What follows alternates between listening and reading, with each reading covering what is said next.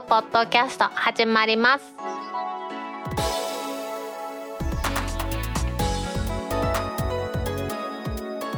皆さんこんにちは。2022年2月4日タックポッドキャスト3第5回目の始まりです。この番組は天王寺アップルクラブの大道とコメントのコーナーからはタックメンバーの北尾姫とお届けします。オープニングのナレーションがちょっと変わったのお気づきでしょうか？当分はちょっとねこれでやっていきたいと思います。ということで定期配信を復活させたいと思って今収録してるんですがもしかしてこれがですね2月4日から遅れて配信されるということもあるかもしれませんので先に皆さん謝っておきます。もし遅れたらごめんなさい。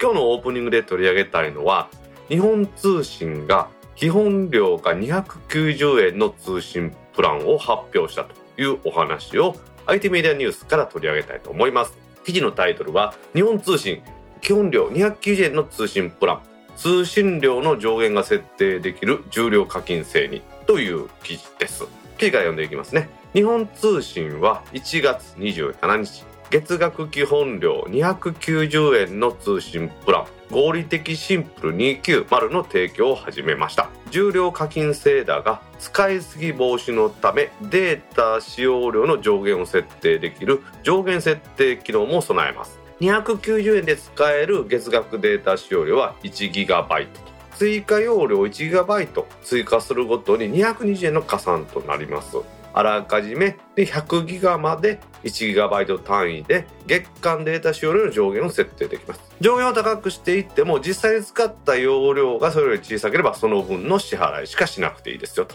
実際に使った料金を払えばということですから290円で1ギガ。ということは2ギガで220円足すと510円3ギガで730円4ギガで950円5ギガで1170円という風になります。音声通話は30秒で11円安いですね。月間70分までの通話オプションが700円と。かけ放題オプションは1600円ですね。これは日本通信が日本通信 SIM として合理的プランっていうので出してるのの月間70分オプションとか取り除いた上に安くデータを刻んでるという感じがして使用していなくても1ギガだったら290円で通話料も30秒あたり11円で安いですからこれはかなりのインパクトのあるプランなんじゃないかなと思って大道もちょっとこれに考えてみたいなと思って今いろいろと考えているところですよね。日本通信によりますと携帯電話の通信料金は契約したプランの月間データ使用量が実際の使用量と離れれば離れるほど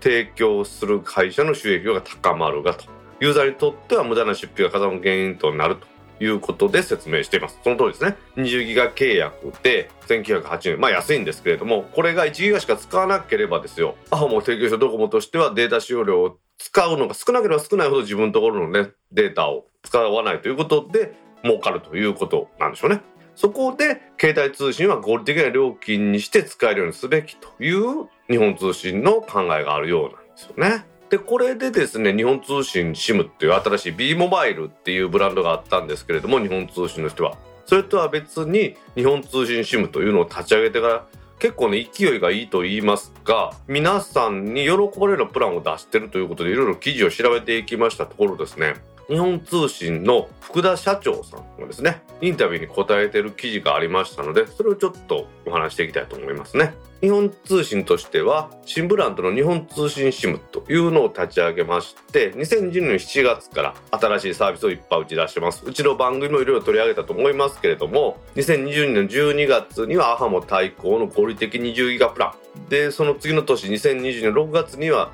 データの容量を6ギガに抑えて月70分の音声通話をつけました。合理的みんなのプランというのを導入していますこの20ギガのプランにしても6ギガのプランにしてもどちらの70分の無料通話料が入っていて20ギガの方は2178円。6ギガの方は1390円。でそれだいぶお得な感じがしますよね。さらにはですね合理的20ギガプランには完全音声通話定額というのもやってますので、まあ、使い放題って言ったらおかしいですけど生でも使えるっていうのもあるわけなんですね。モバイルデータ通信が中心の MVNO 多いんですけれども日本通信は無料通話とかですね音声定額というものに特化しているというイメージがあるんですよね私はですね。他とは一線を画してやられてるんですけれどもなんでそんな風になってきたのかというのがインタビューに書かれています。ちょっと話が前後するんですけれどもインタビューの方の質問としてこの福田社長さんに合理的に10ギガプランにかけ放題を導入しましたがその狙いを教えてください。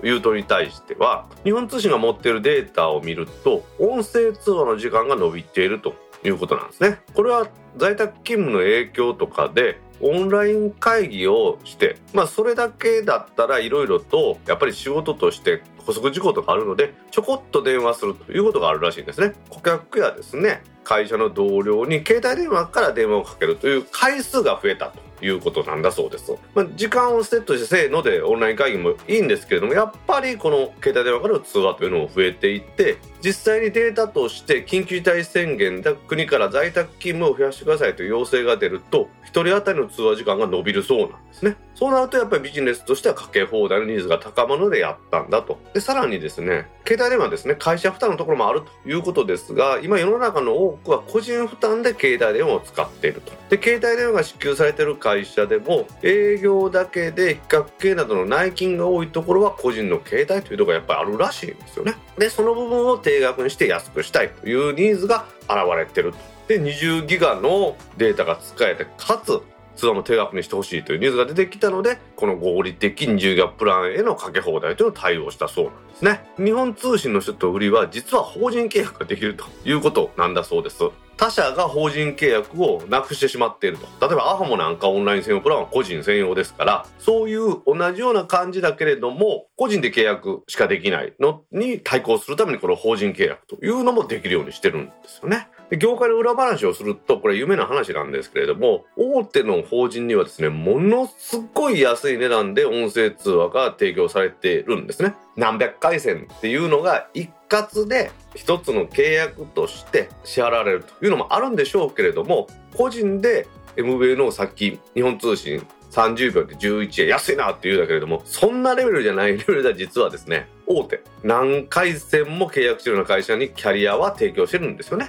でもこれは大手にだけらしくって中小企業はやっぱりショップで契約してるんですがそのショップで契約してる人はさっき言ったアハモなんかに移れない。じゃあ日本通信のこのプランが法人契約できる人でいいなというふうになるそうですね。さらにこのインタビューの人が問うているのは音声定額を10年提供できるのはやはり総務大臣裁定の影響が大きいでしょうということであれね日本通信に対する接続料金がずっと揉めてたんですけれども総務大臣が「おいもうキャリアに安せや」っていうふうに言いました。その裁定のおかげで安くなったんですけれどもやはり福田社長が言うてるのはこの大臣の裁定の影響は大きかったというふうに正直に言われてますね。日本通信はこの裁定によって音声通話を原価で調達できるようになってかけ放題での料金プランを出すことが可能になったと。いうふうに社長自ら言われています。で主回線が乗り換えられるようになったので従来の料金プランですね。7ギガで4000とか5000とか払ってた人がアハモなんかのオンラインプランですね。20ギガでドーンというやつにする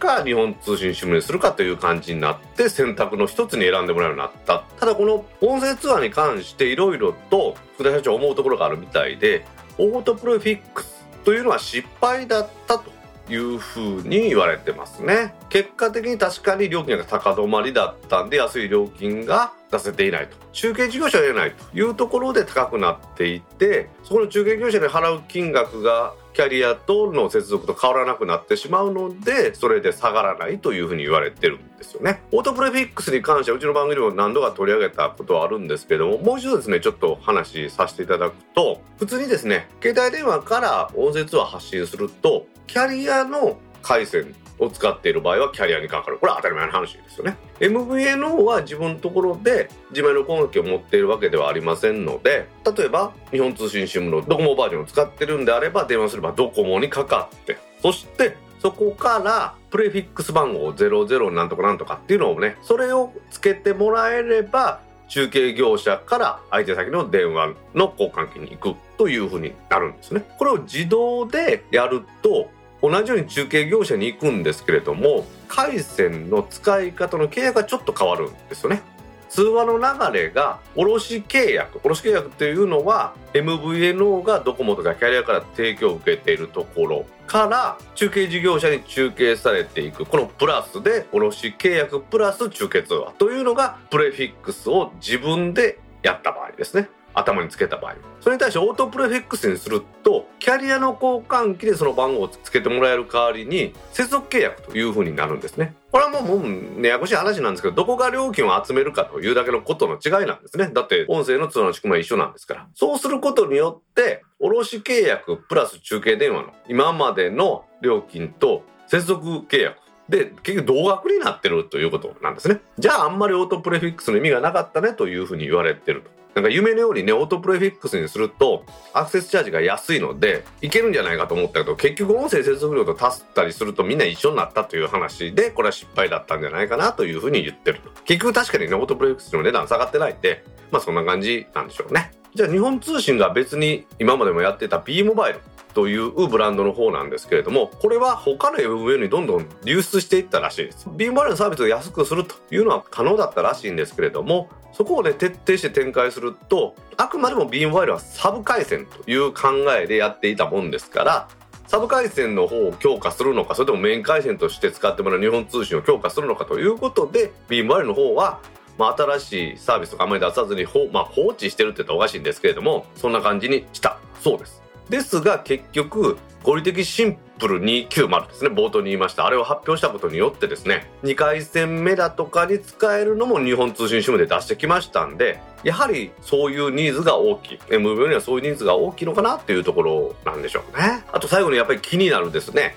エコノミー MVNO についてインタビュアーの人聞いてるんですけれども、それに対して福田社長はですね、ドコモからですね、エコノミー MVNO をドコモショップで販売せへんかという打診はあったらしいんですけれども、これは本末転倒だと思ってると正直言われてます。やっぱりこれ最大のコストというのは販売の部分で、キャリアはですね、販売店に落としているコストが非常に大きいと。販売にコストをかけすぎているというところで、それを安くするという努力をせずにですね、MVNO 回線を打ったところで一緒だろうと。結局そこに金かかってるんだったら安くはなりませんよということを言われていますね。MVNO は各社ですね、サブ回線としてのデータ通信とかっていうのに特化したことをやってきたんですけれども、日本通信はこの日本通信 SIM を出して以降ですね、MVNO の中にもやっぱりメイン回線として使えるよというのを出してきてると思います。実際にこの合理的みんなのプランとかですね、これは20ギガで70分の無料通話がついて2178円ですから、アハモなんかのオンラインプランに無料通話をつけたところに対しても1000円ぐらい安くなると思うんですよね。で、20ギガいらない人に対しては6ギガのプランも出していますし、さらには290円のプランも出してきた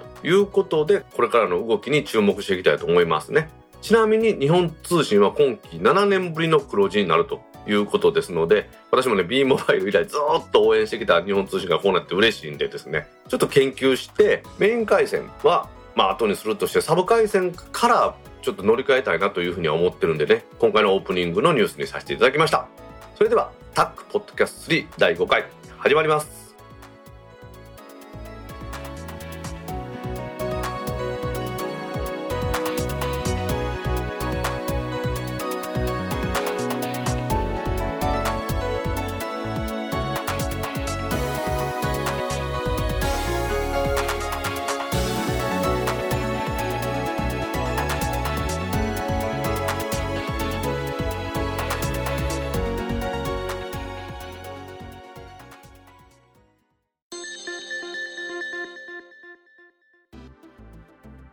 タック公式ツイッターアカウントでリツイートした記事を紹介します。 DAZN 値上げ。3000円は適正価格と判断。副社長が会見。IT メディアニュースからの記事です。スポーツ動画配信サービスの DAZN を手掛ける DAZN Japan はですね、1月25日に DAZN の月額料金を1925円から3000円に値上げすると正式に発表しました。価格の改定は2月22日からで、2月21日をもって現在の初月無料キャンペーンですね。初めての契約の方の1ヶ月を無料にするというキャンペーンも終了するという結構強気な発表をしています。 DAZN のエグゼクティブバイスプレジデント、まあ、冒頭の記事は副社長というふうに訳されていましたけれどもこの人がですね今後さらなる成長を目指すには値上げが必要と。ライブコンテンツやオリジナルコンテンツなどを総合的に勘案した結果月額3000円が適切な料金だと判断したそうです。ね、1月21日に値上げに関する記事を見たユーザーからいろんな反応があったんですけれども各ユーザーの反応は貴重な意見として受け止めていると言った上でその上で3000円という価格設定は現在のコンテンツに見合ってるというふうに言い切ったそうです。 DAZN はですね、実は2016年にサービス提供を始めてからずっと赤字が続いてるそうです。黒字化を見据えた施策としての値上げということですけれども、初回無料なんかもなくなってしまうということでね、ちょっと寂しいとこであるなという感じなんですね。私この DAZN っていうのをですね、全然知らなかったんですけども、ちょっと調べてみますと、サッカーの J1、J2、J3 のですね、全試合を配信しているし、プロ野球も11球団の配信をしているそうです。海外サッカーではプレミアリーグというのもやってるらしくて他にもいろんなヨーロッパのサッカーリーグとかですね。あとはマルチスポーツとして F1 とか F2F3 も完全配信してると。でアジアサッカー連盟の主催大会を中継する権利なんかも持ってるということで。でまあライブコンテンツは今の話ですけれどもそれ以外にやべっちスタジアムとかいう番組でライブスポーツエンターテインメントショーとかドキュメンタリーなんかもやってて今は1万2000円以上の配信コンテンツがあるようなんですね。この DAZN がやる前は確か J リーグというサッカーの中継はスカパーがやってたと思うんですね。スカパーがやってるってことは衛星放送だったんですけれどもやはりこの時代としてはもう動画配信サービスとしてのこの DAZN が強いんだなというところですよね。一つのアカウントで5つのデバイスにこの DAZN というのは登録可能だそうでさらには2つのデバイスで同時視聴が可能だそうです。テレビで見ようと思えば Apple TV とか Amazon Fire TV とかですね Chromecast とかそんなんでアプリを入れて見れるようです。あとはスマホやタブレットですね iPhone とか Android どちらでも DAZN アプリをダウンロードして見れるしパソコンではもちろんウェブブラウザを経由で見れますしね。さらにはそのゲーム機ですか？プレイステーションと XBOX なんかでも見れる風になっててやっぱそういうところに力を入れてですねいろんなデバイスで見れるというのは強いですよね。電波を使う放送だとやっぱそういうところが弱いっていうところがあったのかなと思うんですが NHK もね NHK オンデマンドなんて言って同時配信をね電波との同時配信を力入れてますんでだんだん時代が変わっていくというのを先取りしていた素晴らしいところなんでしょうね。具体的な料金ですけれども現在年間プランが1万9250円これね、それでも十分高いと思うんですけれども、これが2万7000円に値上げされるそうです。まあ、それでも月3000円毎月払うよりは年間プランの方がだいぶ安いなというところですね。で、ああ、 DAZN って結構強気でね、3000円でやるんだというふうに思ってたんですけれども、いろいろ記事を調べていきますとですね、 DAZN の見る権利をドコモが販売してます、 DAZN for docomo というのがあるらしいんです。でもこれは値上げの対象となっていなくて、2月22日以降も月額1925円のままドコモは売るようなんですよね。私も見てみたんですけども、 DAZN の公式の価格改定ヘルプページを見たらですね、 DAZN for docomo のユーザーはお知らせの対象外というふうに書いてあるんですね。で、ドコモは本当に2月22日の時点で DAZN for docomo の値上げをする予定はないと。変更しない理由については現時点では話せることがないというふうに言うと、おドコモ得やんけというふうに思ってですね、1925円の据え置きなんだというふうに思っていたらですね、さらに調べますと、au がですね、使い放題 MAX 5G、4G ダゾーンパックというのをセットで、 DAZN と回線契約をセットでやるらしいんですけれども、これだとですね、2月の22日からは1925円から3000円って何度も値上げの話してますけれども、これがですね、プラス1100円でできるようになるようなんですね。使い放題 MAX5G、4G の月額料金というのは7238円が高いですね。まあまあまあ、基本的に高いんですけども、これに DAZN パックの月額料金は8338円ですので、その差は1100円ですから、ものすごいお得になるんだろうなというふうに思うんですね。1100円の追加料金で DAZN が楽しめると。さらには家族割とかスマートバリューとかなんかいろいろやればですね、一番安くなると6028円になるらしいですから、こういうね、ドコモとか au というキャリアを通すと安くなると。まあちょっとなんか不思議な感じがするんですけども、そういうふうなプランもあるようですね。昔ですね、野球中継とかテレビでやってた頃はですね、9時までしか野球中継の時間がなくって、野球中継の一番ね、面白い勝ち負けが決まるところが放送されないというようなことありましたけれども、今はこのように動画配信サービスでサッカーも野球も見れる時代になったということなんでしょうね。ますますね、テレビ離れというのが起こってるなというのを、この記事を見て実感しました。あれがなかった気がする。購入。冷蔵庫の中にあったか防げる。日立の冷蔵庫が画期的。ギズモードジャパンからの記事です。まだあるのに買っちゃったという経験皆さんにもあるでしょうね。はい、私もよくあります。冷蔵庫の中身を見てですね、買わなあかんもんをメモすりゃいいんでしょうけどね、最近はね、iOS のメモ機能なんかも音声でパッパッパッとね、やってね、ささっとね、メモできるんですけど、めんどくさいんでね、それをメモせずに行ってですよ。で、スーパーに行って、あれ、あったかなと思って、冷蔵庫の中身忘れて買うとですね、はい、私もソーセージ、あれ？お弁当のやつ、あれ、あったかな？なかったかな？と思って買ったらあるとかですね。そんなことよくあると思いますけども、そういうのがですね、なんと防げる機能を搭載した日立の冷蔵庫が出たんですね。やっぱりそうやってね、無駄にたくさん物を買いますと、冷蔵庫の中の容量を圧迫しますし、賞味期限がね、来てしまったりして、フードロスというのも起こってしまいます。ですから、やっぱり今必要なものを必要な分だけ購入するというのに、スマートフォンから冷蔵庫の中身が見れるという機能がついたんですね。これはスマートフォンから見れるということは外出先であろうが家におろうが見える、まあ、家におったらまあ冷蔵庫開けたらいいのかもしれないですけれども外出先からも見れるというのはやっぱこれだいぶいいところだと思うんですよね。ライブ配信で冷蔵庫の中が見れるというわけではないんですね。どのようにするかと言いますと冷蔵庫のドアを開けた時に自動で冷蔵庫本体と両開きの観音開きの冷蔵庫なんですけれども右のドアポケット左のドアポケットの撮影をしてくれるらしいです。これすごくないですか？この新しい冷蔵庫これは日立の HXCC タイプというのは冷蔵庫の本体上部に設置したカメラが冷蔵庫のドアを開けた時に自動で棚と左右ドアポケットを撮影してそれを専用スマホアプリから見れるようになったということなんですね。もちろん重なってたりしたり、物の置き方とかそんなによっては見えないというふうに思うんですけれども、大体の目安としてはわかるというところでしょうね。スーパーで買い物中に、あ、冷蔵庫の中身どうやったかなと思う時パッとでね、スマホを取り出して、そして中身をチェックできますので、二重買いを防げますし、お、こんだて、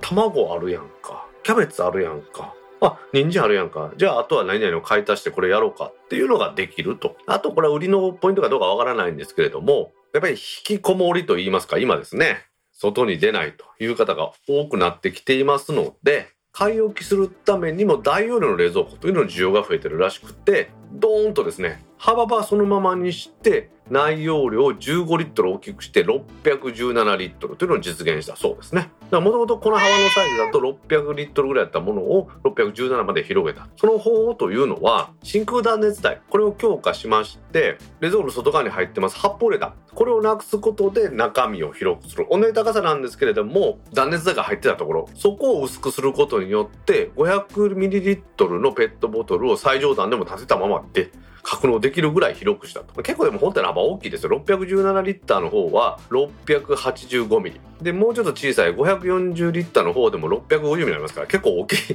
とは思いますけれども、家族が多い方なんかとかですね、そういう人にとってはこの大きな冷蔵庫、さらには中身が見れるというのはすごいなというふうに思いますよね。昔ね、家電がね、いろいろインターネットにつながったらどんなことになるんだろうというふうなことをね、いろんなところで記事で見ましたけれども、本当にこうやって冷蔵庫の中身を見れるとかっていうね、まあ、リアルタイムで見れるわけじゃないんですけれども、こういう機能があることによって買い忘れだとかですね、二重買いだとか三重買いを防げるという意味では私は画期的になったなというふうに思いますよね。まあ、これができるんであれば多分、うん、冷蔵庫の中にあるものが何かっていうのも認識してね、これとこれを使ってこういうレシピでこんなもの作ったらどうですかって提案もまあすぐにはできるんでしょうけれども、なんかね、そのうちそのバーコードとかで取り出すたんびに何が出てったとかね、RF タグなんかで何が入ったとかっていうのは分かるようになったりしたらもっと面白いなというふうに思いますね。しかし本当に冷蔵庫の中をこうやって写真とか撮って後で確認できるという時代になったっていうのはこれ家庭の冷蔵庫ですよ。これ私はすごいと思いますね。さすがにねこのでっかい冷蔵庫を買い替える私記録はありませんので 買い替えはしませんけれどもなんかスマホでねピッピッと撮ったりするっていうことをやったこと私もあるんですよ。実際に何があるかないかっていうのを見るのに。そういうのが自動でできるというのは面白いなと思いますね。日立が新しく発売しますこの HXCC という冷蔵庫。冷蔵庫の中身が見れて二重買いを防げるという生活が楽しくなる冷蔵庫だなと思います。都内の電動キックボード違反状況を公表。警視庁の懸念。新モビリティのマナーに厳しい目。乗り物ニュースからの記事です。警視庁は東京都内におけます電動キックボードの違反状況というものを公表しました。警視庁としてはですねこの電動キックボードの販売事業者やシェアリングサービスの事業者にさらなる安全教育を求めるとともに一般から寄せられる意見も重視しまして事故の増加というものに警戒を強めています。具体的にはですね1月の24日に東京都内で2021年中に発生した電動キックボードを当事者とする交通事故とか違反の発生状況を電動キックボード事業者などが集まる電動キックボード等の交通安全に関する連絡協議会で発表して関係者にさらなる安全対策というものを求めたんですね。件数と言いますのは都内の事故2021年は68件。そのうち人身事故は18件。物損は50件だったと。都内の交通人身事故の発生は2万8000件ですからそのうち18件なんでそんなに多いものとは言えないんですけれどもやっぱりね今までになかった新しいパーソナルモビリティですのでここでしっかりとですね安全教育をしないとどんどん広がると。いう懸念があるんだと思うんですよね。で決してこの2件の事故に注目してるらしくて6月の2日に新宿の駅近くで発生した赤信号を無視して直進してタクシーと接触した人身事故もう一つは8月26日に渋谷区の明治通りで発生しました酒気帯び状態でスマートフォンを操作しながら救急車に追突した物損事故とこの2つですねこれは電動キックボードが重大な事故につながる車両として認識されていないんじゃないかと利用者にですねそういう事故ではないかと警視庁は懸念し重視しているそうです。6月2日の事故は無免許危険運転致死傷。8月26日の酒気帯びの方は酒気帯び及び交通安全義務違反でどちらも検察庁に送致されていると。酒気帯びでやった方はこれはシェアリング事業者の車両を利用中だったということですけれども、電動キックボードの交通事故を個人所有とシェアリング車両を別に分けてみますと、人身18件のうち16件は個人所有。2件がシェアリングだと。物損事故では37件が個人所有。13件がシェアリングということでやはり個人所有の方がちょっとなんかいろいろと問題があるんだろうなというところなんでしょうね。私もね大阪市内で電動キックボードで離れそうになったこと何度もあるんですけれどもナンバーがちゃんとついてるシェアリング事業者がやってるやつに跳ねられそうになったことあんまりないんですね。個人のやつですね。ものすごいスピードで歩道をビヨーっと走ってくるような電動キックボードがあるんですね。これに離れそうになるっていうのが本当にありましたね。人身事故ではない電動キックボードの交通違反の件数というのは2021年に207件あったそうなんですけれどもそのうち55件はシェアリング車両の利用者152件は個人所有の利用者でほとんどが歩道を走行するという通告違反だったんですね。シェアリング車両の方はシェアリングのアプリなんかでですね、見ても、これは歩道は走れませんよってしっかりと注意喚起してますが、個人所有のは売るところがね、これ自転車と一緒ですからとか、わけのわかんと言ってることがあるので、そういうのもやっぱりちょっと原因なんでしょうね。やっぱりこの記事にも書いてますけれども、個人所有の車両では、通行区分違反に加えて無免許無届けで必要な保安部品を取り付けていないでの整備不良も目立ちましたと。今の道交法ではですね電動キックボードの個人所有は原動機付き自転車つまり原付バイクと一緒ですシェアリング事業者が提供する車両は今のところ道交法の特例で小型特殊なんですね。でも車両区分は違ってもですね共に歩道走行はダメですよと。車道走行しないと。で原付バイクとこの小型特殊孤独との大きな違いは原付バイクの方の個人所有のやつはヘルメットが被らないとダメですが孤独の方はヘルメット被らなくていいということでシェアリング事業者が提供してる方は基本的にヘルメット被らなくていいということです。でも被ってはいけない。いうわけではありませんから自転車でもねヘルメットかぶった方が安全だと言われてる時代ですからできれば皆さんかぶって利用してもらいたいなというふうに思うんですよね。警視庁に寄せられてます一般の方の電動キックボードへのまあ苦情と言いますか意見はですねやっぱり交通法規無視マナーの悪さが問題。校舎を押しのけての歩道走行とかですね。校舎に当たっても停止せず逃げる。これはもうちょっと犯罪行為ですね。信号を守らないので指導や取り締まりを強化してほしいと。いうことだそうです。これに対して、電動キックボードのシェアリングサービスをやってますループですね。こちらがですね順天頂衛星導き QZSS を活用して車両の位置をしっかりと把握するということによって歩道走行を防ごうというようにするというサービスを始めるようなんですね GPS そのものだと10メートルぐらいの誤差がありますけれどもこの導きですねこれは常に導きの衛星が頭の真上に来るというような状況を作り出してますので誤差が1メーター以下になるんですね。そうすれば車道と歩道のどちらを走行してるかというのが明確にできますので多分このサービスとしてはシェアリングで貸し出した冷凍キックボードにその1は違法ですよとかっていう表示を出したりするのかなというふうに私は思っています。新モビリティとしてね、注目されてます電動キックボード。なかなかね、しっかりとルールというものがみんなに行き通っていないのがこういう事故の原因だと思いますのでね、新しいものが出た時にしっかりと最初にね、ルールを徹底して事故を防いでもらいたいなと思います。弥生確定申告ソフトの e-tax 機能が Mac にも対応。スマホ連携で IC カード、リーダーライター不要。インターネットウォッチからの記事です。弥生株式会社は1月の27日同社のクラウド確定申告ソフト弥生の青色申告オンラインと弥生の白色申告オンラインで Mac に対応した e-tax 機能確定申告 e-tax オンラインの提供を開始したと発表しました。弥生自身はですねすでに Windows に対応しました確定申告 e-tax モジュールというのを提供していまして弥生の確定申告ソフトから直接 e-tax で申請が行えると環境を提供していたんですけれども今回新たに提供開始しました確定申告 e-tax オンラインというもので Windows ではなく Mac からでも弥生の確定申告ソフトから直接 e-tax が可能になったと。Windows 版の確定申告 e-tax モジュールは PC にインストールが必要なソフトだったんですが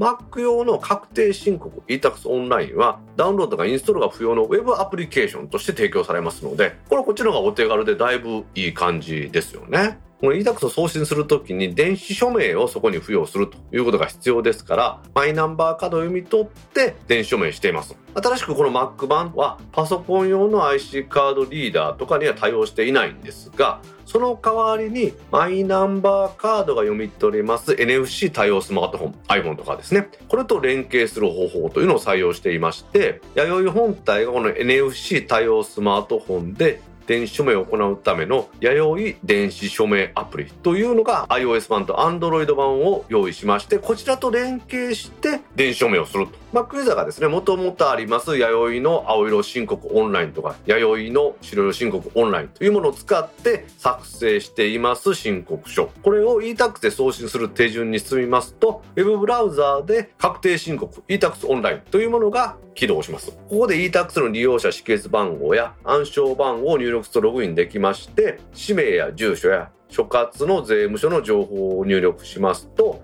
申告書のデータ送信画面に移行します。この画面には2次元のバーコードが表示されますのでそれを先ほど言いました弥生電子証明アプリ。これですねスマートフォン用のアプリで読み取ってマイナンバーカードをスマートフォンでかざすことで電子署名が付与されて委託が完了するんだそうです。私確定申告っていうの自分でやったことないんですけれども国税庁が提供します e-tax ソフトというのがすでにもあるらしいんですけれどもこれを使わずにですね Mac ユーザーが確定申告 e-tax オンラインというのを利用すれば直接 e-tax でデータが送信可能となって従来の e-tax に比べて少ない手順で確定申告ができるということで便利なんだというふうに書かれているんですよね。以前はね確定申告とかって言いますと税務署とか税務署が用意しました会場なんかでみんな並んで行ったとかっていうのをよく聞きましたけれども昨今のこのコロナ禍でねやっぱそういう混雑したところに行きたくないよっていう方が多いみたいですのでこの e-tax の需要っていうのはますます広がってると思います。それに対してね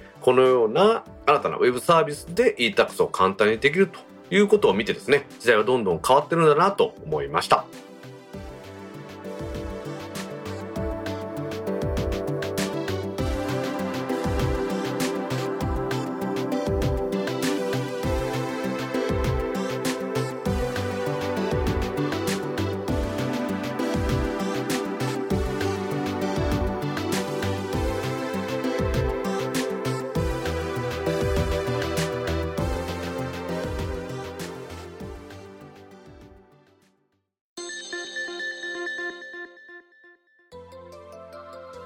ポッドキャストにいただいたコメントを読んでいくコーナーです。このコーナーからはタッグメンバーの北尾姫とお届けします皆さんコメントありがとうございます。今週もたくさんのコメントありがとうございます。まずはじめに Facebook ページにいただいたコメントの中から一部を紹介します。はいお願いします。早く行ってよ案件。亀川修作さんから1月27日にコメントいただきました。はいもう一つ行きましょう。はい日立冷蔵庫のドアのミラー色はとっても映えるんです。秋田真一さんから1月27日にコメントいただきました。はい。亀川さん秋田さんコメントありがとうございます。ありがとうございます。これは今日のニュースのコーナーでもお話してるんですけれどもうん。日立がですね冷蔵庫の中にあるものをスマホで見れる専用アプリからスマホで見れるという冷蔵庫を発売するというかしたというところなんですね。めっちゃ便利やんこれ今ここに原稿に書いてますけどうん。扉を開けた時に開けた時その時に冷蔵庫の冷蔵室と缶の開きなんで左右の扉を撮影してくれるっていうことでだからリアルタイムで見てるわけではないってことですね、うーん。でも開けなければ中身は変わりませんから、うん。開ける都度取ったのが見れる。それもスーパー行ってからああれあったかな？卵何個あったやろ？っていうのは画像見ればわかるわけですから。卵問題ねでこれで亀川さんから早く行ってよってことと秋田さんからは日立の冷蔵庫のドアのミラー色がとっても映えるんですってことですか。らあのドアがミラーみたいになってるやつあるじゃないですか。あれってでもあの私の大好きな磁石が貼っつけられないんですよね。なんか冷蔵庫に磁石貼ったらお金たまらんって聞いてそっからずっと何も貼ってないお家。じゃあ貼らなければたまるってわけじゃないからね。気持ちの問題ってことやな。まあそういうことですねうち貼れるわ。今入りのやつじゃないってことですね。なんやちょっと勝ち誇ってんのか。いやいやうち貼れますよ。はもうもちろん貼れる方が大好きなんでですね。両面開きがいい。左右どっちからでも開けれるやつ。うん、うちのやつはそうですよ。あの左右開きのやつにしてますよ。どっちでも開けれるように。いいよね。うん、でもまあドア自体のその構造があんまり強くないと思うんでやっぱこの観音開きで半々になってる方がドア強いじゃないですか。うんなのでこっちの方がいいかなと思いますけどとにかくこのインターネットに何もかもつながる時代がね来て冷蔵庫がインターネットにつながって中身見えるってすごくないですか？冷蔵庫の中のもんってあるかないか問題ってあるでしょもうね本当にねただちょっと私野菜室が一番見たいよね。野菜室こそあれやもんな。何があるかっていうのは確かに気になるもんね。うん、しかもうち引き出し式の野菜室やからさほいほいほいほい。埋もれてる野菜何やったかなってあの底の方になんかあったはずやってんけどあれって玉ねぎやったかな人参やったかなっていうのを教えてほしい。いやこの卵があと1個やったかな2個やったかな問題はねありがたいね。本当もう会社に出ないとかいう需要もあって大きな冷蔵庫っていうのはね結構今うん流行ってるみたいですからそういう時にこのね大きい冷蔵庫だからこそ何が入ってるかっていうのを忘れてしまうっていうのもあると思うんでねこれ便利だと思いますね。亀川さんにはねちょっとね情報が遅くなって申し訳ありませんでしたけれども亀川さんぜひねこの日立の新しい冷蔵庫購入をご検討いただきたいと思いますね。はい。亀川さん秋田さんコメントありがとうございました。ありがとうございました。続きましてフリスビーにするっていうのがなくてがっかりしました。杉浦隆さんから1月31日にコメントいただきましたはい杉浦さんコメントありがとうございます。ありがとうございます。古い iPad をどうやって活用するかっていうネットのニュースやったんですよね。なんかリモコンとして使うとかですよ。サイドモニターとして使うとかっていうなんか平凡な話ばっかりで私としては何やこれって思ったんですよ。でまあその気持ちを書いたところ杉浦さんからはフリスビーにするっていうのがなくてがっかりしましたって言ってね。これぐらいこうなんかね杉浦さんが言うぐらいですよ。パンチのあることを書けよって話なんですよね いやなどっちを求めてるかじゃない？いやでもなんかそんなこう月並みなこと書いてもしゃあないじゃないですか。読者の想像の範囲を超えないことを書いても記事にならないと思いません？姫それはめっちゃ古い iPad 持ってるからどうなったん？どこ行ったんやろ？どこ行ったら家の中にあるんかい？ないと思その後私と交換したやつはまだあるんやろ？それは使ってんのやろ？ううん。それ愛用中。ジップロックに入れてお風呂で見てるよ。ああまあまあそういう用途ではちょうどええでしょうなうん。ああとお料理しながらネットフリックス見てるよ。もうフリスビーにせんようにしてくださいね。新しいのが来たらフリスビーにするか。も 犬にパクって加えてもらえるようにしてね。犬がかわいそう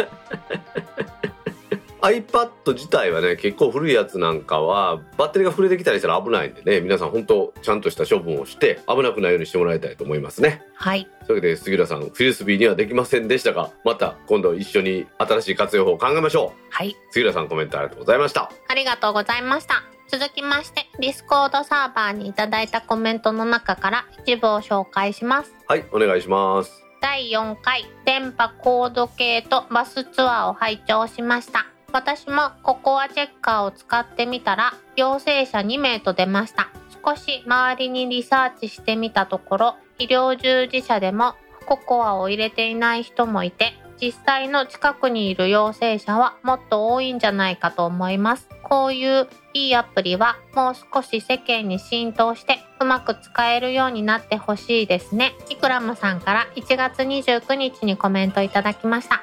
はい。イクラムさんコメントありがとうございます。ありがとうございます。ココアチェッカー使ってみたらやっぱり陽性者との、まあ、接触といいますか陽性者と Bluetooth の電波が交換できる距離にありましたっていうのが2名おったってことですね。うん。これが即感染というわけじゃないですけれども身近に今はいるんだっていうことなんでしょうね。まあどうしてもしょうがないことだと思いますけどね。その Bluetooth の届く範囲って結構届く時は 100m とか届きますしうん。悪くてもね家の中で Bluetooth のヘッドホンを使って家の中でみんなつながるじゃないですか。確かに。例えばマンションに住んでたら姫なんかみたいにマンションに住んでたらですよ隣の家とのコンクリートとか鉄の厚い壁じゃなかったら隣の人とも接触してるようになると思うんです私は。うん。でも実際には接触してませんからね。そうね、うん。確かに。隣の w i f i とか入ってくるもんね。うん、うんそうなんですよ。なのでそういうところではその即それが濃厚接触だという意味ではないんですけれどもこのコカチェッカーで調べてみたら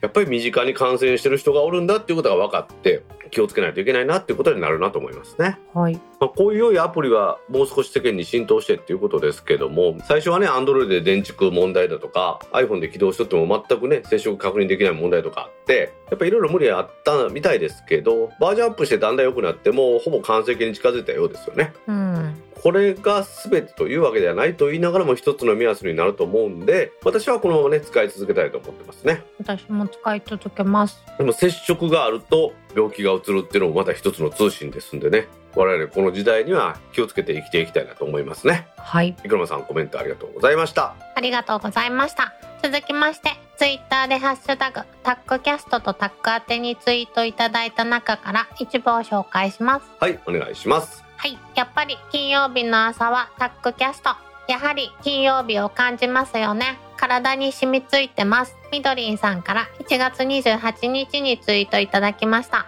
はいみどりんさんコメントありがとうございますありがとうございます。先週金曜日の配信をしっかりできたんですよねはい、今週もできそうですね。今週は今のところ目標は2月の4日配信しようと思ってますけど無理だったらごめんなさいもうオープニングでも謝ってますから。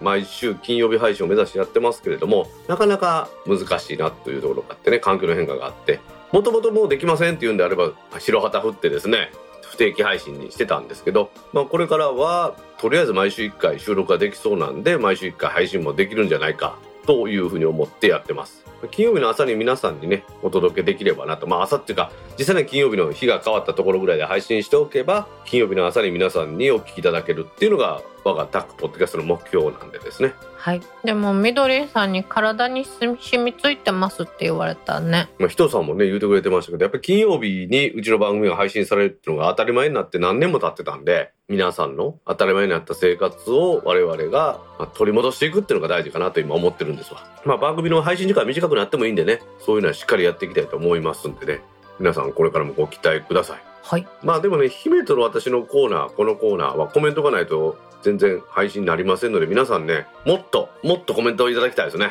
ちょっと減っちゃったよね。でもちょっとね、各種にしたとかっていうのもあって減っちゃってますんで、一言でもいいんで皆さんからたくさんいただいて、その中からね、その中から今週のテーマに沿ったものっていうのを配信させてもらえたらなと思いますんで、ぜひ皆さん、一言でも結構ですんで、ツイッターだとかですね、いろんなところに番組宛てのコメントをいただきたいと思いますね。ツイートはこまめに見とるのね、私。あ、そうなの？うん。ハッシュタグで検索して？うん、ハッシュタグタックキャストでうん検索しとるんやけど、最近なんかスクロールそんなにせんでもコメント終わってしまうねん毎週やったらもっちょっともらえるかなうんまあ、毎週やってたから今までいっぱいコメントがあったんですけど毎週しなかったんでコメントがないっていうのが私が思ってるところです。私の出番をもう少し増やしてください。皆さんぜひね番組宛てのコメントいろんな形でいただきたいと思いますのでね。みのりさんはいつもいつもコメント本当ありがとうございます。ありがとうございます。はいみのりさん今週もコメントありがとうございました。ありがとうございました。続きましておっしゃるように金曜日にタックポッドキャストを聞くと週末を実感できますね。いいねひろふわさんから1月28日にツイートいただきました。はいひろはさんコメントありがとうございます。ありがとうございます。先ほど紹介したみどりんさんとのやり取りの一部ということですけれども、まあ、うちの番組宛てにコメントいただいてますんでね。金曜日にタックポッドキャストを聞くと週末を実感できると。皆さんの週末のバロメーターって言ったらおかしいですけどあ金曜日やな今週もっていうのの、まあ、曜日感覚を作る番組だったんだっていうことがね改めて自覚できましたね。ありがたいね。本当ありがたい限りですよウィークデーのね夜に編集してどうにかというふうに私も今思ってるんですけれどもなかなかね編集する時間が取れないっていうことがありましたんでね収録する時間はそんなに長いことはないんですけど編集する時間が結構長いんですよね。うん。だからそれをどうにかするという意味では今ちょっとずつですね習慣化して編集がしっかりできるようにと思って毎週金曜日の配信目指してますんでねこれからもひろはさん聞いてもらいたいもんですね、うん。金曜日に配信をすると週末を実感できるってことだよ。まあ、それでまあ慶太郎さんみたいに冬寒うても走る人もいますし夏暑いともう早朝しか走れないので私はもう夏の暑い時に走るのやめてますんで皆さんはその環境のいいところでねぜひタックポッドキャスト聞いてもらいたいと思いますね。はい。というわけでひろはさんコメントありがとうございました。ありがとうございました。続きまして僕がバスの運転をして連れて行きますよ。バスの運転したい野吹柴さんから1月28日にツイートいただきました。はい柴さんコメントありがとうございます。ありがとうございます。ほはい。んまや、運転手おった。タック副代表の柴さんですね。バスの運転がしたいそうですけど。お酒飲まれへんけどいいの柴さん。私も別にバスの運転するのは嫌じゃないですけどみんなと一緒に遊びに行く時にバスの運転すると飲めなくなるので嫌ですね。それやったら大型バス金かかってもチャーターしたいなと思いますね。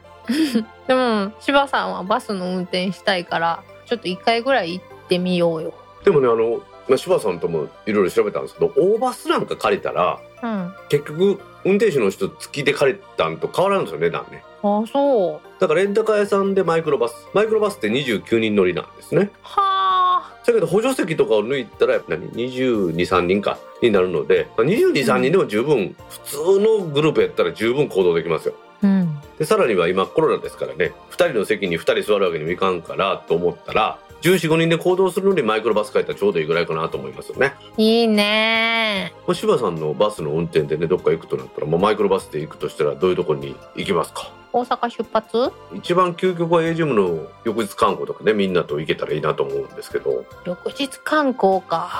でも白浜和歌山の、うんまあ、白浜温泉ってことですか白浜温泉に行って1日目はアドベンチャーワールド2日目はどうする？エネルギーランドに行く？それ泊まりで行くってこと？えそっか。翌日観光日帰りや。白浜温泉って日帰りの温泉設備の中でっかいありますよね。魚介類の市場があってトレトレ市場？ちょっと名前知らんです。そこに温泉日帰り温泉施設があってっていうのがあったと思うんでああいうところはいいですよね。おー。今はあれでしょ？阪和道もつながったんで大阪からやったらバーッと高速で行きますもんね。そうやねん。車で行きやすくなったのがいいよね。ああいうなんか大きいですよ。観光客相手のその市場みたいなんていうのはやっぱり行ったらその場でいろいろ物が食べれたりするしで焼いてもらうレストランもあったりするしさらにはね白浜温泉ですからお風呂もあったりするっていうのはまあ究極のその日帰りリゾートっていう感じがしますわな。いいよねいいよね和歌山ね。そういう意味では白浜温泉の大成功なんでしょうね。有馬温泉なんかは大阪から近いけどそういうのの開発ができてないんでなんか高い旅館しかないイメージじゃないですか。今アクセスいいやん。うんアクセスはいいけどね。そういう施設ができてるっていうのはやっぱ土地も広いのがあったっていうのもあるんでしょうけどやっぱりそういうところで観光バスとかバーンと来てですよ。いろんな人を受け入れるっていうのでは成功してるんだなと思いますよね。うん。車で12時間で行けるっていうのから考えたら大阪近辺にはそういうのが適切な距離ってのはあんまりないですなうん。でもそう考えるとさ日帰りやといよいよ1ミリもお酒飲まれへんやん。まあそうですね。まあそれはしゃあないので私は電車で行くことをお勧めしますね。いや柴さんバスの運転したいって言ってるけどさ。ああまあそれがそうか。始まりやったんですね。そうそうそうそう。だって柴さん augm のお昼休みに日本酒飲んで午後からずっと寝てるような人やで。いや柴さんは寝てないですよ、はい、柴目つぶって休憩してるやつ、うん、寝てないですというわけで柴さんまたねバスを運転する機会は作りたいと思いますのでぜひ運転してください。楽しみにしてます。はい。柴さんコメントありがとうございました。ありがとうございました。続きましてサークルペイは神奈川ペイと同じ仕組みですね。神奈川ペイも QR コードをスキャンすると各決済にリンクした感じです。私は D 払いにリンクさせております。使い勝手いいです。キャッシュバックが20%と大きいし加盟店もすごく多くコンビニやスーパーファミレスなどいろいろなところで使えるので重宝してます。D 払いのポイント特典も受けれてダブルでお得なので期間中はフル活用しようと思います。ひまちゃんから1月24日にツイートいただきました。はいひまちゃんコメントありがとうございます。ありがとうございます。神奈川ペイっていうのが神奈川県内にあるみたいですね初めて聞いた。もしも初めて聞きました。これがまあサークルペイって言ってコミケの時に紹介した感じでいろんな QR コードと連携してるみたいな感じらしいですね。へえまあ多分その使う条件があるんでしょうけれども県民の方にはキャッシュバックが20%もあるし加盟店も多いっていうことで D 払いと連携して D 払いのポイントも特典を受けれるということでひまちゃんは活用しているっていうことなんでしょうね。すごいね。まあ、この辺のねその QR コード決済っていうのはうんこういう連携がものすごい簡単にできるじゃないですか。うんその紙のねなんか商品券とかやったら今度大変でしょ？なのでやっぱりそういう意味ではこの QR コード決済で地域通貨みたいな感じで使えるっていうのは大きいんでしょうね。うん、D 払いってねほんとどこものやつみんな使ってる人多いですよね。どこも使ってる人は自動的に溜まってしまうものだからねうんそうそうそうそう。その話が私最初全然意味がわからなかったんですけれどもうん。D ポイントっていうのがたまってその D ポイントが D 払いで使えるらしいですね。そうそうそうそうそうそう。うんだからこれはまあ面白い仕組みだなと思いますよね。最初使い方ちょっと難しいけどね。例えば T ポイントとかであれば貯めるのは簡単やけど使えるところって少ないじゃないですか。うん。どこで使えるのかわからんようねん。ね、わしは T ポイント使ってなかったんで全く知らないんですけどその貯めるのは簡単やけど使えるところはないっていう話だったんでうん。それに対して今姫が言ってくれたように D 払いは D ポイントというドコモのポイントが貯まってそれが使えるっていうことなんでしょうね。うん、D 払いとか D ポイントとか使ってる？一回だけ使ったことある。どうやって D ポイントは貯めた？えドコモだから？私は全然ドコモなんか使ってなかったです。けどアハモに入った時には6000ポイントぐらいもらったんですよね。いいの？ーうん。それでちょろっと使いましたね。なんかどのコンビニで使えてどのコンビニで使われへんのかがよくわからんくて、うん。レジであたふたするのが嫌やからと思うといつも使うタイミングを逃してしまう。私はなんかどっかのデパートで地下で食料品かなんかで買い物した時にうん。どんな QR コード決済使えますかって言われたからあ D 払いが使えますって一番最初に言われてうん。私ちょっとその D 払いってなんか D ポイントがあるみたいな使い方ようあるんですかって言うたら、うん。まずは D ポイントも貯まりますからそれをこうやってやってあその QR コードをスキャンさせてくださいと。で、うん。D 払いのこれを立ち上げてこれでやったら払えますみたいなんで教えてもらってそこで使った。っていう覚えがありますね。へえでその後 ahamo のそのさっき言ったポイントはなんか期間限定で半分ぐらい流してしまいましたねよう使わなかったんで。うーん。なんか6000ポイントぐらいもらったんですけど。もったいない。でもこの神奈川ペイってすごいよね。キャッシュバック20%だって。うん PayPay とかでもその地方都市なんかで、そこの加盟したお店で使うと20%キャッシュバックとかっていうのがようあるんですけどやっぱ地域限定っていうのはこういうのが強いんでしょうね。うまいと思わん？でも神奈川の人たち大概東京に出てお仕事するやんか多分多分やけどでもこの20%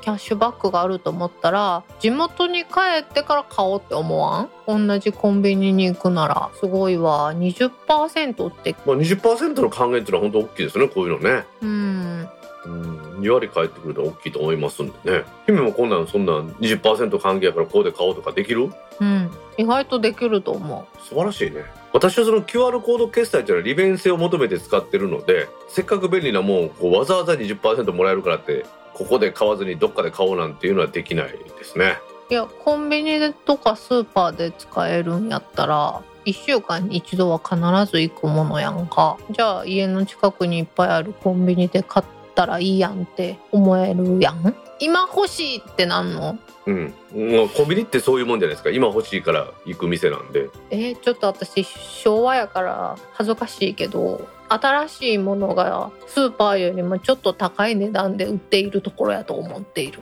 ああもうその通りその通りその通りですよ。なので、うん。今欲しいと思わないもんは別にスーパーで買いだめすればいいだけのことなんで。うんコンビニっていうのはその今ここで欲しいものを買うとこだと思ってます。大阪もならへんかなこんなんね。おーなんか大阪もなんか大阪市内なんとかっていうの一時期やってなかったっけ？あほんまに？じゃあ次やるときは教えてもらおう。やっぱこういうのってねやっぱりちゃんとそのこういうサービスがあるないっていうのをねしっかり見とかんとわからなくなりますんでね。あこのサービス始まったらやろうっていうふうに見とかないとダメなんでしょうね。ね。でも姫がさっき言ったようにそんななんていうのこのサービスがあるんやったらここに行こうと思うぐらいやったらやっぱりそういうののなんか情報収集するのはちゃんとしとかんとわけわからないんで。そうですね。私はまあ申し訳ないけどそんなんあんまり気にしたことないので。うーん。ここがポイントもらえるからここで買おうなんて思ったことはないんでですね。ちょっとお得になるのはう嬉しいやん。もうそうそうそう。さっき言ったように20%返ってくるっていうのは嬉しいですよ。帰ってきてもね、でもその帰ってくるというところを探していこうとは思わないっ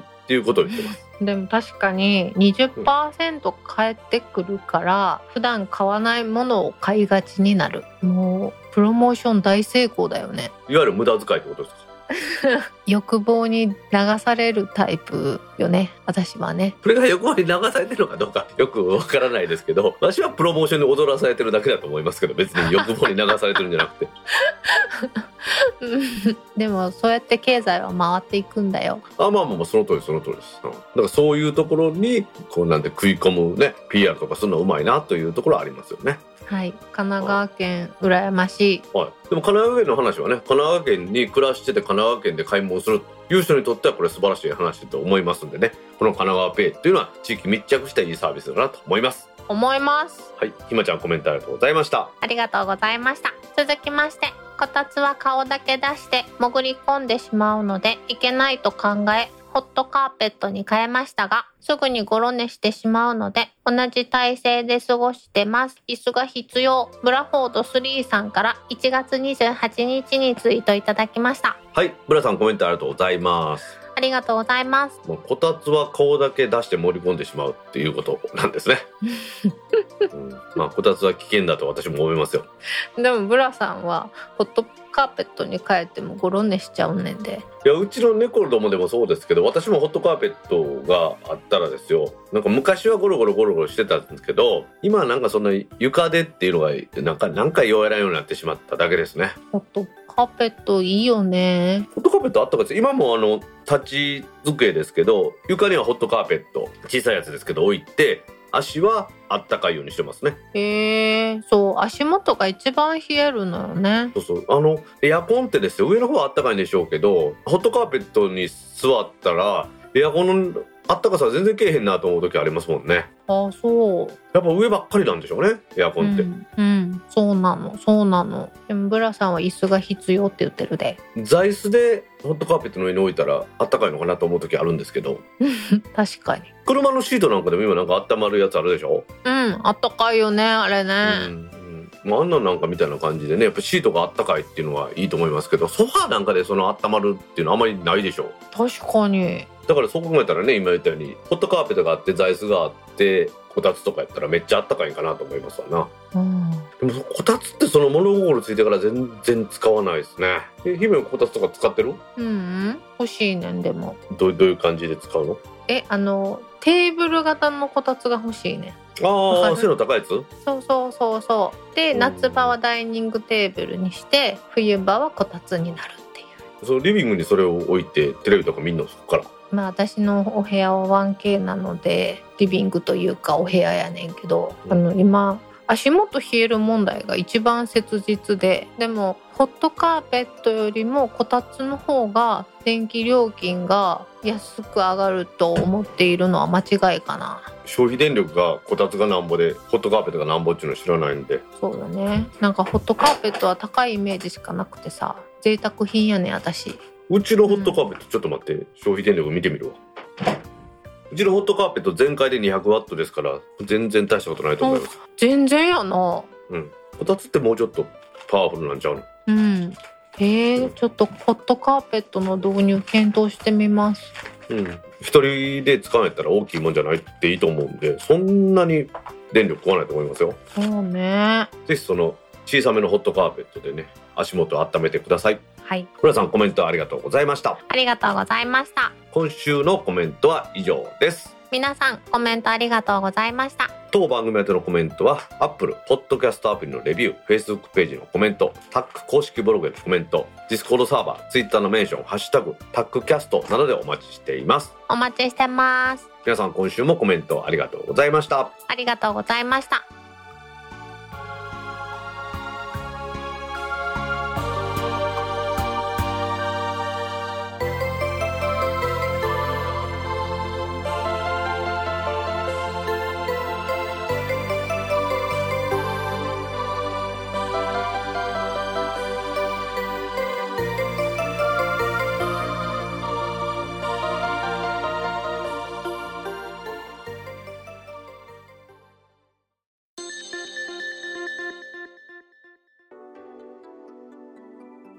ポッドキャスト3第5回もエンディングを迎えました。はーい。今週はですね携帯キャリア3社がトンガでのサービスが一部復旧したというお話をしたいと思います。はい。携帯3社トンガでのサービスが一部復旧衛星回線で音声通話や SMS が復活という IT メディアニュースからの記事です、はい。ドコモ KDDI ソフトバンクは1月28日までに火山噴火があったトンガ王国での国際通信が一部復旧したと発表しました、はい。まあ、でも全部ではないんですよね。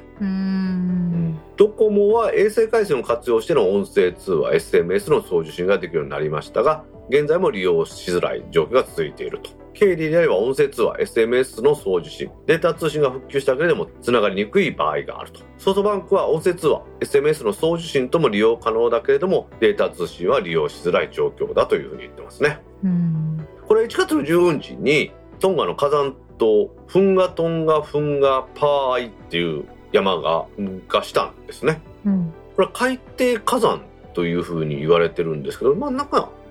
と頭が出とったような島みたいな感じなところが噴火したらしいんですね、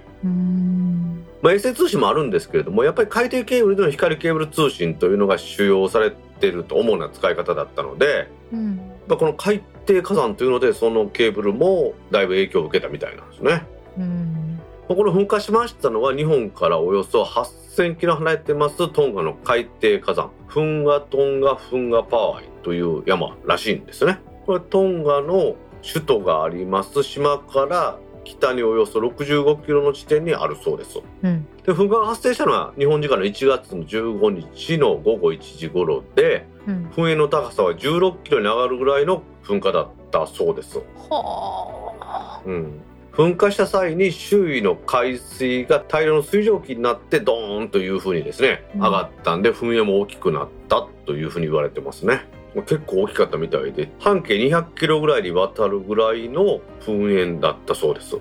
ですね。直径で言うと400キロですわな。うん。やっぱ大きなな影響が出てるみたいですね。やはりそのそこ自体はね海底火山で無人だったんですけれども人がおるその首都の島にもいろんな影響があったらしくてうん。火山灰も数ミリから数センチ程度はやっぱり届いてるみたいですね。ううんん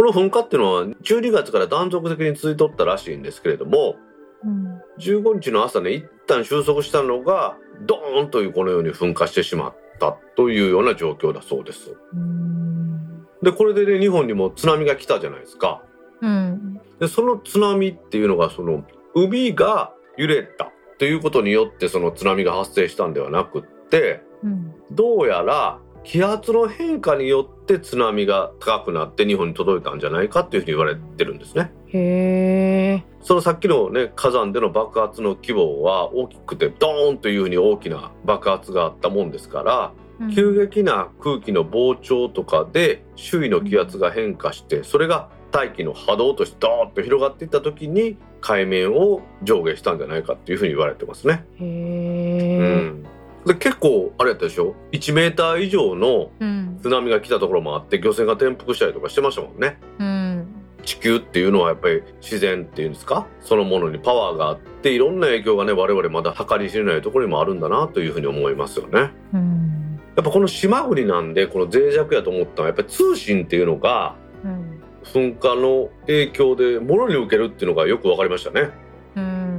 うん近隣のねオーストラリアとか救助とかに向かいたいけれども状況がわからん状況がわからんって最初のことずっと言われとったでしょ？うん結構言われてたよね。でねドコモとかそんなの話してもやっぱり衛星通信を活用して衛星回線を活用することによって通信の復旧をしたということで艦船としての海底ケーブルとかはこういう障害を受けたら復旧させるのに時間がかかるっていうのはよく分かりましたね。やっうんぱその衛星通信っていうのはね基地局がやられたりするっていうことはあったとしてもその衛星通信自体を中継する静止衛星っていうのは高度が、ね、高いところにありますから地球でのいろんな災害とかの影響を受けにくいのでこういう時にはやっぱり強いですよね。確かにでもまあね衛星通信自体の容量がそんなめちゃめちゃでかいわけではありませんからつながりにくい状況っていうのはずっとまだまだ継続してるような感じですね。うん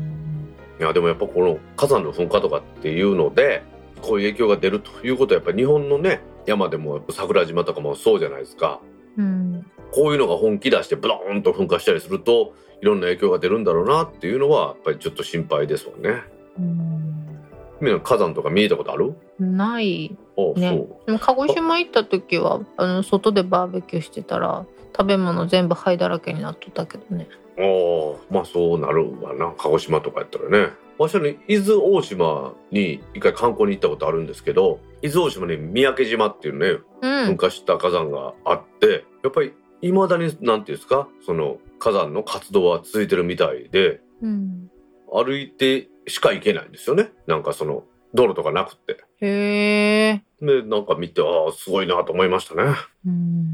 でもあの日本もそん他人事じゃないよね本当にね。うん。本当私もそう思うんですよね今落ち着いてるだけでもやっぱりね活発になる火山とかあるし小笠原とかでまたね噴火したりしてるってよく聞くじゃないですか。うん。でそれであれでしょ？海底火山が噴火して軽石が沖縄とかにいっぱいね届いて漁船なんかが出れませんとかいうのもあったじゃないですか。うん。なので我々がそのなんか人が起こせる力っていうのとこの地球規模で起こるなんか災害っていうのは全然スケールが違うなっていうのがよくわかりますよね。うん通信の世界に目を向けると今インターネットでいろんなものにつながってるのが当たり前の時代になったじゃないですか。うん今日のねニュースでも言いましたように冷蔵庫の中身をみんなで、うんで共有したりとかねするっていうのもこのインターネットがあっての世界じゃないですか。うんでインターネットでつながればその距離も感じずできますよね。うん海外に出張行こうが日本におろうがクラウドに上げたものは見れるわけですしそういう距離がなくなるっていう便利なものなんですけれどもひとたびねこういう災害があるとそこに繋がらなくなるとねいろいろやっぱり考えとかなあかんことがあるなと最近思うようになりましたね。ね今やインターネットがなかったら機能しないものっていっぱいあるもんねいやありますね本当にね。うん今我々が収録してるんだってねこれ FaceTime で姫とつないでやってるわけじゃないですか。ほんまや。で姫のねボイスレコーダーで撮ってくれた IC レコーダーで撮ってくれた音源はまた Google ドライブ経由で私のとこ来るわけですよ。しかも結構な容量やのに数分で届くもんねだからこういうのを考えるとねインターネットがもたらしてくれる我々の利便性っていうのは大きいなと思いますんでそれに頼ってるとそれがなくなると全く何もできなくなるなとは思いますよね。うんでも私たちってさまださインターネットがない時代を過ごしていたからなんとなくできそうなことも多いやん。なくても表計算がなくって電卓を叩く時代も過ごしてきたわけやんか。でも今の平成令和時代の人たちってさもうそもそも生まれた時からスマホを持ってインターネットがあるのが普通やから突然インターネットがなかったら本当困っちゃうよね。まあ、いわゆるデジタルネイティブ世代とかって言われる人たちはそうなんでしょうね。例えば漢字一つ調べるのでも国語辞典とか昔はほら紙で調べたじゃないですか。うん。あんなもん知らないでしょ今の人は。うん。そう考えるとやっぱり時代が変わったなと思いましてこういう海底火山の噴火でね一つの国のまあ言ったら外部との通信が遮断されるってことあるんだなっていうのがよく分かりましたね。日本も島国とは言いながらですようん。鉄道網とかがしっかりしてるじゃないですか。うん。でね道路網もしっかりしてますからたとえそのデジタル通信ができなかったとしてもうん人がどうにかですよ鉄道で、ね、物を運んだりとかトラックで物を運んだりっていうのができると思うんですよね。うん。でもやっぱこういうトンガみたいな島がポツポツポツポツとあるような国ではそれすらできなくなってしまうので、うん。うん、こういうの見るとやっぱりね怖いなと思いますよね。うん、でも本当にどんな状況かわからなかったしどんな状況かは分かった時の衝撃もすごかったよね。真ん中なくなってたもんね、面白いよね。あの島のね真ん中がねドーンとなくなってましたもんね。うんうん。もうそれもインターネットのおかげで見れるようになったんよね。そうですね。確かにそうですね。まあ衛星でね写真撮ったりして見れるようにはなってますけどその衛星の写真も噴煙がね広がってると写真が撮れなかったみたいで状況がわからんわからんってずっと言ってましたからうん。そういう意味でやっぱり現地に行ってね見てみないとわからないということもありますからいろんなことに限界があるっていうのが分かって今回のこの大規模災害地区規模の災害っていうのはいつどこで起こるかわからないんで、ね、いろんな備えが必要だなというふうに私はかなり勉強になりましたね。そうねまあ、個人向けのね衛星携帯電話なんかっていうのもありますけれどもそこまでせんでもええやろというふうに個人では思いますけど例えば観光庁とかそういうところでは最後の手段としてね衛星携帯電話とか必要なんだろうなっていうのがよく分かりましたね。確かに外部との連絡ね、それでできないとやっぱりダメですもんね。インターネットがあればスカイプでもね、何でも繋がるからええやと思ってましたけど、これ見てやっぱりちょっとよう考えなあかんなっていうのが私本当に今回思いましたね。姫なんか海外の友達とかそんなんがおって連絡取ったりしてる人なんかおる？おらんわしもいないんですよ。そう考えるとね、今はその海外でのニュース、例えばコロナ患者がアメリカで何人とかヨーロッパで何人ってもうすぐ分かる時代じゃないですか。うんある意味そういう情報共有ができるというのが当たり前なんで、情報が急になくなるとものすごい心配になりますから、うん様々な手段をね、活用して世界中が繋がってるんだなっていうのがよく分かりました。はいそれではタックポッドキャスト3第5回を終了します。はーい次回のタックポッドキャスト3第6回は来週2月の11日の金曜日に配信する予定です。はいでは皆さん来週も聞いてくださいね。バイニャー